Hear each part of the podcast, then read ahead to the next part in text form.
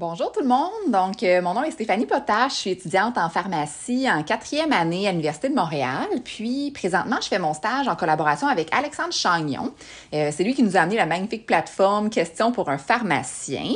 Donc, euh, je ne sais pas si vous êtes familier avec cette plateforme-là, mais c'est vraiment un site web où est-ce qu'on peut poser nos questions à un pharmacien, puis on a une réponse là, dans les heures ou dans la journée qui va suivre. Puis, euh, dans cette nouvelle saison de balado, on aimerait ça vous faire découvrir différentes professions de la santé. Euh, parce que sur la plateforme Question pour un pharmacien, oui, il y a des pharmaciens qui répondent, mais de plus en plus, euh, on a accès à plein de professionnels de la santé pour répondre à vos questions. Donc, aujourd'hui, on va commencer en vous présentant le travail obscur et si méconnu du pharmacien. Donc, pour débuter notre premier balado, on reçoit Laurie Hudon-Germain, qui est pharmacienne communautaire ou, euh, comme j'aime dire, une pharmacienne aux multiples chapeaux parce qu'elle ne fait pas que de la pharmacie communautaire. Euh, donc, euh, bienvenue Laurie. Merci, merci de me recevoir. Ça fait plaisir. Merci à toi de collaborer avec nous. Fait que, hum, parle-moi là ou parle-nous de ce que tu fais, là, c'est quoi le travail du pharmacien? Qu'est-ce qui t'a mené là? Dans quel milieu de pratique tu travailles? Ouais. Euh, dans le fond, moi, ça fait trois ans que je suis pharmacienne. J'ai gradué en 2018 de l'Université de Montréal. Euh, ça faisait déjà 5-6 ans que je travaillais en pharmacie à ce moment-là. En fait, moi, j'ai commencé à travailler à la sortie du cégep en pharmacie comme assistante technique en pharmacie. C'est comme ça que j'ai découvert euh, le milieu. Euh, j'étais au bon endroit euh, au bon moment. C'est par une connaissance que je suis rentrée en pharmacie. À ce moment-là, je m'apprêtais à débuter un baccalauréat en mathématiques dans le but de devenir enseignante. Et... Quand même un méchant changement, finalement. un, bon 180. Euh, fait quoi, après euh, quelques semaines là, de mon bac, je me suis rendu compte que c'était vraiment pas pour moi. Donc, j'ai décidé d'interrompre mon bac. Puis, je suis allée travailler à temps plein comme assistante technique pendant un an. Euh, à l'issue de cette année-là, j'étais pas mal certaine euh, de mon affaire, là, que j'étais vraiment bien en pharmacie puis que je voulais continuer là-dedans. Puis, étant donné que j'avais les notes là, au cégep, ben j'ai décidé d'appliquer directement euh, en pharmacie à ce moment-là.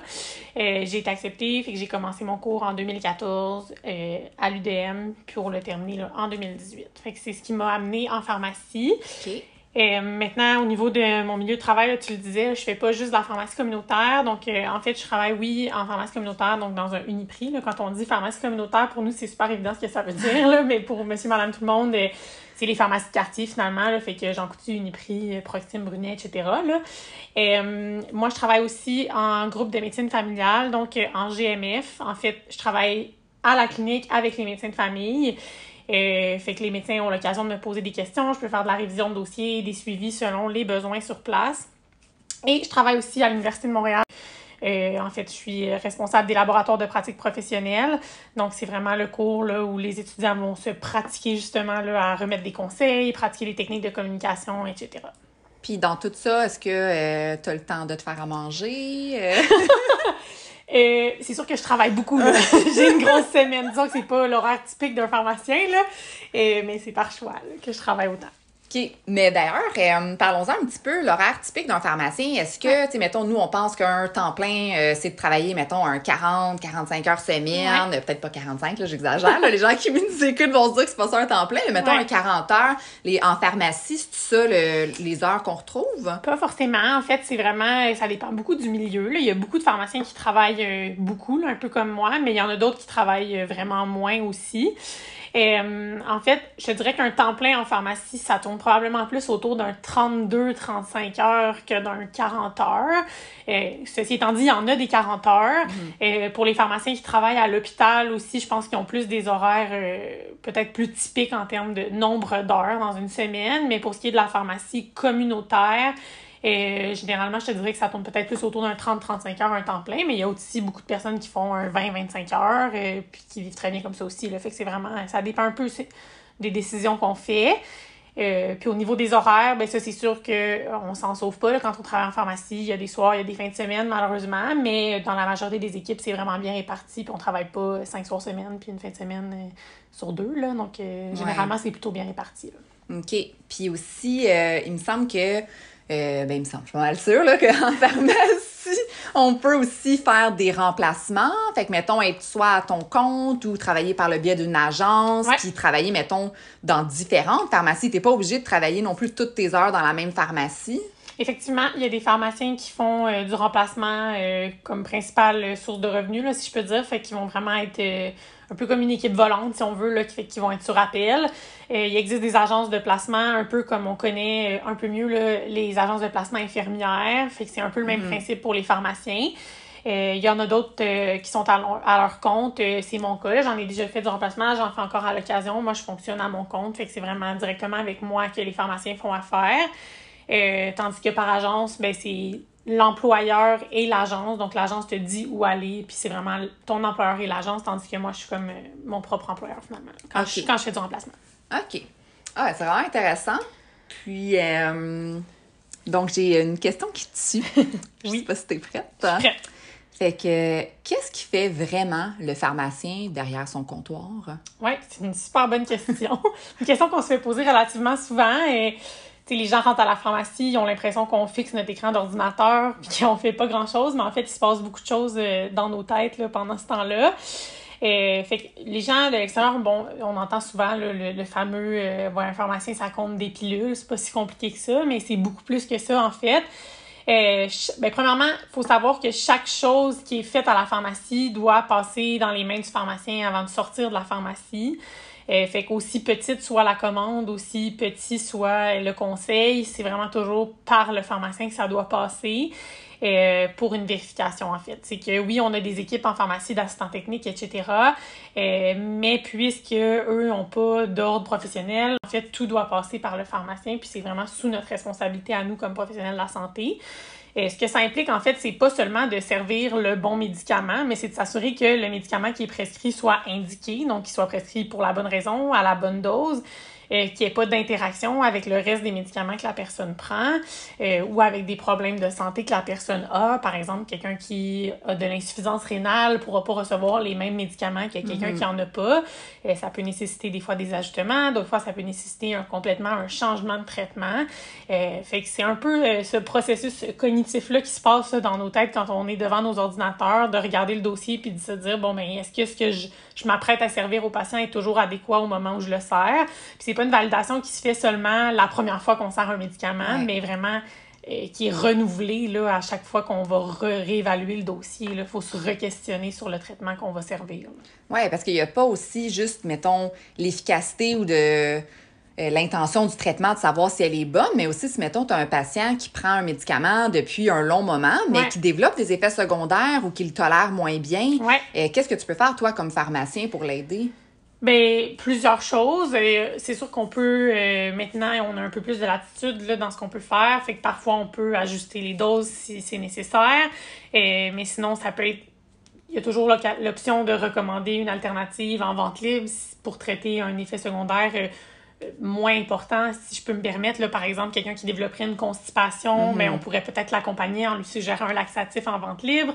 Et, par contre, maintenant, je pourrais très bien aussi décider de lui prescrire ce laxatif c'est ça que je m'en allais dire. oui, effectivement. Ou encore, si ça nécessite une intervention euh, plus poussée, ben, je peux offrir au patient de communiquer avec son médecin pour euh, suggérer des alternatives. et qu'il y a vraiment plusieurs options là, qui s'offrent à nous, dépendamment de la situation à laquelle euh, on fait face. Là.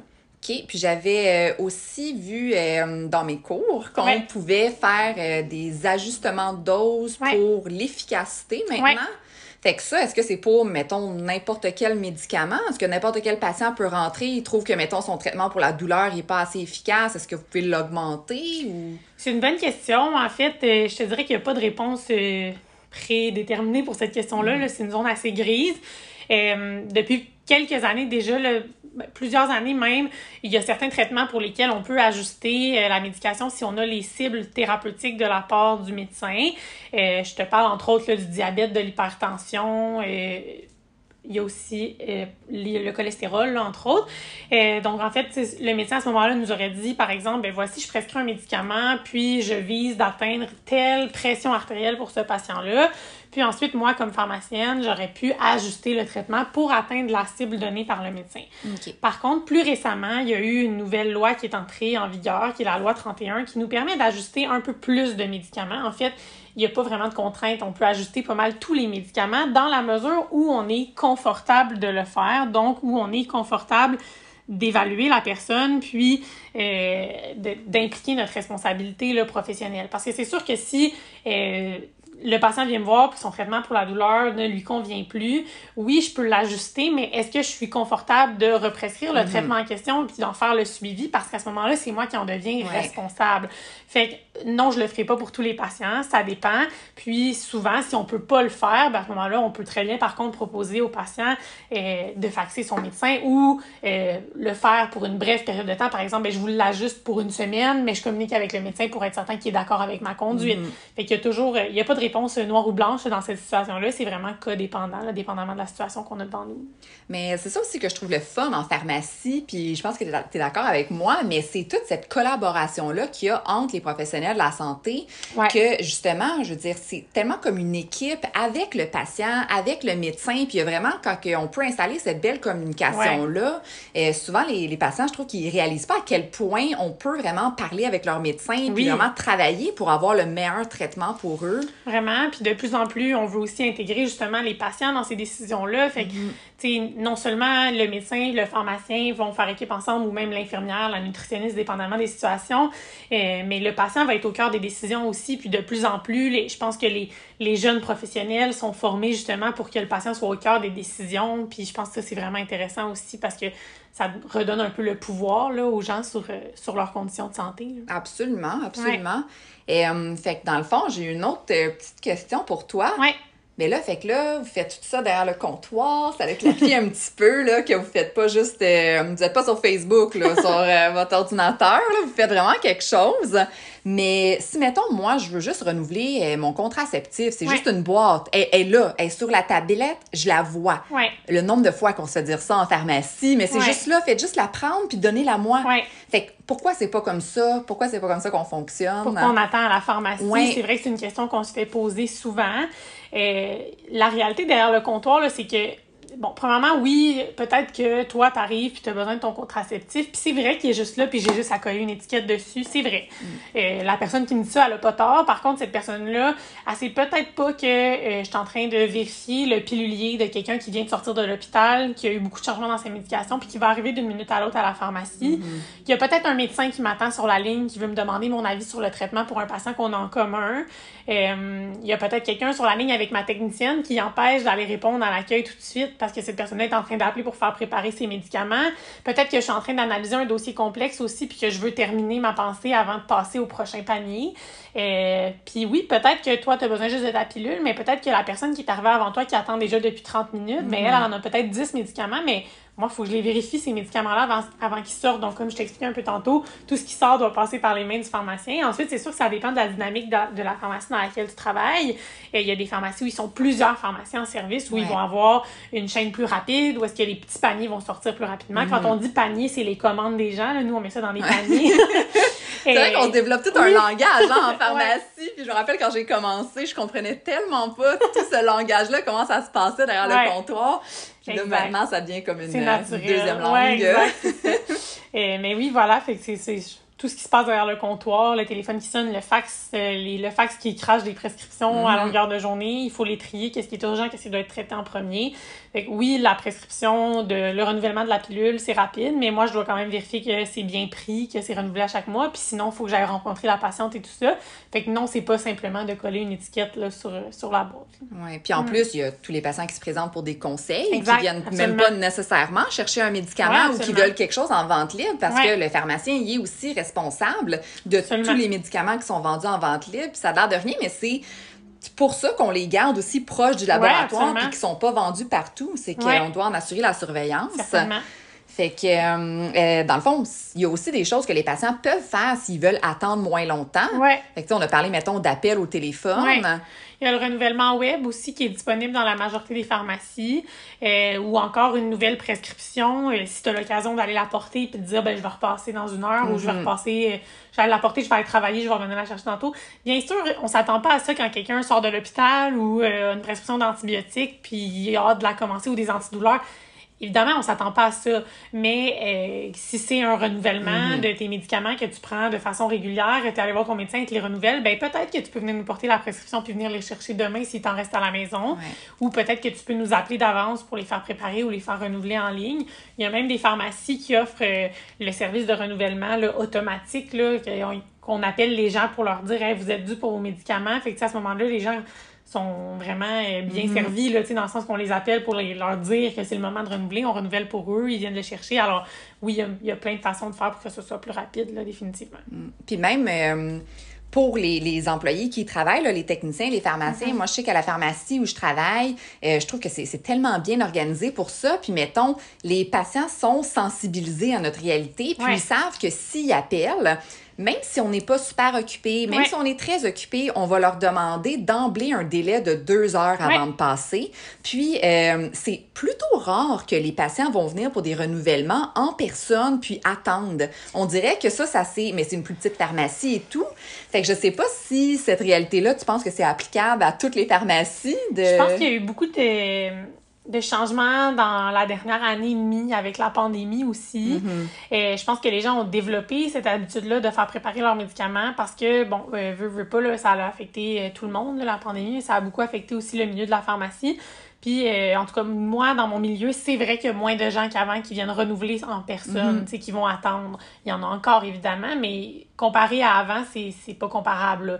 Puis, je pense qu'effectivement, les gens sont de plus en plus sensibilisés aussi au fait que, tu sais, des fois, tu es à la pharmacie, tu attends dans la salle d'attente, puis tu vois quelqu'un qui arrive, puis que lui, son sac est déjà prêt, ben peut-être que ça sonne une cloche. Hey, la prochaine fois, je pourrais peut-être le faire préparer, tu sais. Fait que je pense que oui, de plus en plus, les gens sont sensibilisés à ça, puis effectivement, on, on en a de plus en plus qui font préparer à l'avance. OK. Bon, ben ça clarifie tout ça. Euh, là, j'aimerais ça qu'on parle des nouveaux actes cliniques. On en a glissé un petit mot tantôt, puis on avait parlé Ouais. de constipation, puis là, justement, on peut prescrire pour ça. Fait que là, par rapport aux actes cliniques que le pharmacien peut faire en pharmacie communautaire, on parle de quoi? Qui qui peut venir consulter? Pour quelles raisons? Qu'est-ce qu'on amène, nous, à la population de plus qu'avant? Ben, il y a... C'est une grosse question. Ouais. Il y a beaucoup de choses. Et, hum, c'est sûr que euh, je te dirais qu'il y a deux grandes euh, catégories de, de cas dans lesquels on peut prescrire un médicament. La première catégorie, ce serait pour les gens qui ont déjà eu un diagnostic et une prescription de leur médecin, euh, puis qui se voient là, avoir les mêmes symptômes qu'ils ont déjà eu. Au lieu de retourner consulter le médecin, ils pourraient venir nous consulter en pharmacie pour qu'on represcrive. Ceci étant dit, c'est sûr que c'est applicable seulement à certains problèmes de santé. Mhm. Euh, je vous en nomme quelques exemples. là. Il y a l'acné, il y a l'eczéma, les hémorroïdes, les feux sauvages. Euh, Il y a l'infection urinaire chez la femme aussi. Il y a les allergies. Donc, il y en a quand même quelques-unes, peut-être une dizaine là, de mémoire. Euh, mais c'est sûr que c'est pas euh, c'est pas un buffet. Hein. Fait que c'est pas euh, si tu as eu une prescription il y a 20 ans, je peux pas. Il y y a certaines limites là, dans, dans le temps parce qu'il faut quand même que ce soit réévalué périodiquement. Puis oui, le pharmacien va avoir un questionnaire pour évaluer là, le- la situation, mais si ça date de plus de, euh, bon, généralement c'est 2 à 5 ans, là, dépendamment des conditions, ben, il va falloir que ce soit adressé par un médecin à ce moment-là. là. Puis je pense aussi qu'il faut, euh, de mémoire, là, que, que ça soit des symptômes qui soient similaires au dernier épisode. Ouais, exact, en Mettons, si tu avais de l'eczéma sur ton bras, mais là, tu en as développé sur ta jambe. Ouais. C'est sûr que c'est très gris, encore une Ouais, fois, comme hein. question. Tu sais, ça reste un peu euh, au jugement du pharmacien. Euh, mais oui, les symptômes doivent être euh, similaires ou même les mêmes Mhm. là, pour qu'on puisse represcrire. Il faut vraiment que le patient sache reconnaître là, ses symptômes, puis que le pharmacien aussi puisse reconnaître, là, puis être à l'aise de represcrire. Encore une fois, c'est une possibilité, ce n'est pas une obligation au Absolument. pharmacien. Absolument. Euh, donc, tu sais, des fois, on voit des patients qui sont fâchés contre nous parce qu'on veut pas represcrire, mais si moi, je refuse de represcrire, c'est parce que je me sens pas confortable, puis je pense que le patient, ça lui servirait d'être évalué par un médecin, tu sais. Oui, oui, c'est pas pour le fun là, qu'on dit qu'on veut pas ça. represcrire quelque chose. Exact, euh, c'est ça. Et la deuxième grande catégorie, ce serait là, les conditions sans diagnostic pour lesquelles on peut prescrire. Ça aussi, il y en a peut-être 10-12. là. entre autres, je pense à la cessation tabagique, prescrire une contraception hormonale. On peut aider beaucoup les gens en santé voyage. Là. On n'a pas beaucoup voyagé dans la dernière année, mais on peut aider là, pour les, les voyages à venir. On le faisait beaucoup avant déjà aussi. On peut aider les femmes enceintes aussi. On peut prescrire la vitamine qu'il faut prendre quand on est enceinte. Les nausées, vomissements, on peut les aider avec ça. Fait qu'il y a quand même beaucoup de choses qu'on peut faire là aussi sans diagnostic. Tout à l'heure, quand on parlait de la constipation, c'est aussi que maintenant, on peut aussi prescrire les médicaments de vente libre. Mm-hmm. Euh, ça donne l'opportunité, euh, d'une part, d'avoir un suivi parce que nous, ça va être inscrit dans nos dossiers ce qu'on a recommandé. Euh, puis d'autre part, pour certains patients, selon le produit qu'on recommande, ça peut aussi offrir une couverture par les assurances, ce qui peut être intéressant là aussi. Oui, absolument. Puis, euh, juste brièvement, là, on avait parlé de contraception hormonale. Ça, c'est un que je trouvais intéressant parce qu'avant, on pouvait prescrire un contraceptif, mais seulement dans le contexte d'une patiente qui avait eu une contraception orale d'urgence. Puis là, pour assurer une bonne prise en charge, on pouvait le prescrire par après. Mais là, ça serait n'importe quelle patiente qui a pas de contraceptif pour venir à la pharmacie puis se faire prescrire euh, la pilule contraceptive. Exact. On peut initier maintenant la contraception. Euh, comme les infirmières le faisaient déjà d'ailleurs beaucoup dans les écoles, là, mm-hmm. entre autres, euh, c'est sûr que ça nécessite une consultation avec le pharmacien qui se fera pas nécessairement sur le coin du comptoir. Il ne faut pas s'attendre à aller à la pharmacie et dire euh, bonjour, je veux prendre la pilule puis ressortir en dedans de 10 minutes. Il faut s'attendre à avoir une consultation quand même avec le pharmacien. oui, ça peut être fait. par contre, c'est sûr que si on le fait, nous, on est limité là, au niveau légal, un peu comme je te disais tout à l'heure. On peut faire un six mois de prescription. Fait qu'on va à six mois, puis ensuite, la patiente, là, ça va être de sa responsabilité d'aller consulter le médecin pour voir s'il est indiqué de poursuivre le même traitement ou s'il n'y en aurait pas un autre là, qui serait indiqué à ce moment-là. OK. Si, par exemple, la patiente, c'est un stérilet qu'elle voulait... Là, ça, c'est peut-être un, particulier, là, parce que là, il faudrait qu'elle ait quelqu'un pour ben, l'installer. exact. Puis ça nécessite des tests aussi avant. Là. Donc, généralement, avant d'installer un stérilet, on va faire un dépistage du TS et tout ça. Fait que ça, non, c'est pas quelque chose que le pharmacien peut prescrire, malheureusement. Mais mettons une patch? Oui, ça, on pourrait. OK. Ah, c'est vraiment intéressant, tellement de, de latitude maintenant. Oui. Fait que, euh, est-ce que le patient a besoin de payer pour ces services-là? C'est une bonne question. En fait, euh, jusqu'à tout récemment, malheureusement, oui, le patient avait un montant à payer. En fait, c'est que au Québec, la façon dont ça fonctionnait, c'est que ces actes-là devaient être réclamés aux assurances comme un médicament. Fait que si le patient avait une assurance privée qui couvrait à 80% les médicaments, ben l'assurance privée payait aussi à 80% les actes pharmaceutiques, donc l'honoraire professionnel. Et, ce qui était un peu contradictoire parce que, tu sais, quand on va chez le médecin, on paie pas mm-hmm. l'acte, on paie pas l'honoraire du médecin. Hein. avec la, la RAMQ au Québec, les soins de santé sont gratuits. Euh, donc, en fait, depuis peu, là, depuis euh, la dernière année, euh, les assurances maintenant assument à 100 là, le, le coût des prescriptions, donc les, honoraires des professionnels. Fait que non, le patient n'a rien à débourser, sauf quelques exceptions, malheureusement. Là, entre autres, je pense aux patients qui ont des assurances fédérales, donc les patients qui travaillent pour le gouvernement du Canada, Post Canada, etc. Eux font exception à la règle étant donné que leurs leur assurances sont fédérales et non provinciales. mais c'est quand même une minorité de patients là, pour le Québec. Ah, tu vois, ça, euh, je savais même pas. Même moi, là, j'apprends aussi beaucoup de choses. Mon Dieu, là, encore tellement à apprendre avant de, de graduer. Euh, OK. Puis, est-ce qu'il y a un âge pour euh, consulter? En fait, on peut consulter à n'importe quel âge. Par contre, pour consentir aux soins, euh, il faut avoir 14 ans ou le consentement de, du tuteur légal. OK, OK. Ça fait du sens. Puis, euh, mon dernier sujet que je voulais discuter avec toi, c'est la vaccination. Ouais. Fait que ça, on en a beaucoup entendu parler là, avec euh, la pandémie. C'est un sujet quand même populaire. Mais outre que, mettons, vaccination, COVID, qu'est-ce qui a changé là, en pharmacie? tout. fait que avant, en fait, euh, comme en fait, c'est très récent que comme pharmacien, on peut vacciner au Québec. Ça fait plusieurs années dans le reste du Canada que les pharmaciens peuvent prescrire et administrer euh, les vaccins. On a tiré un peu de la patte euh, au Québec pour ça.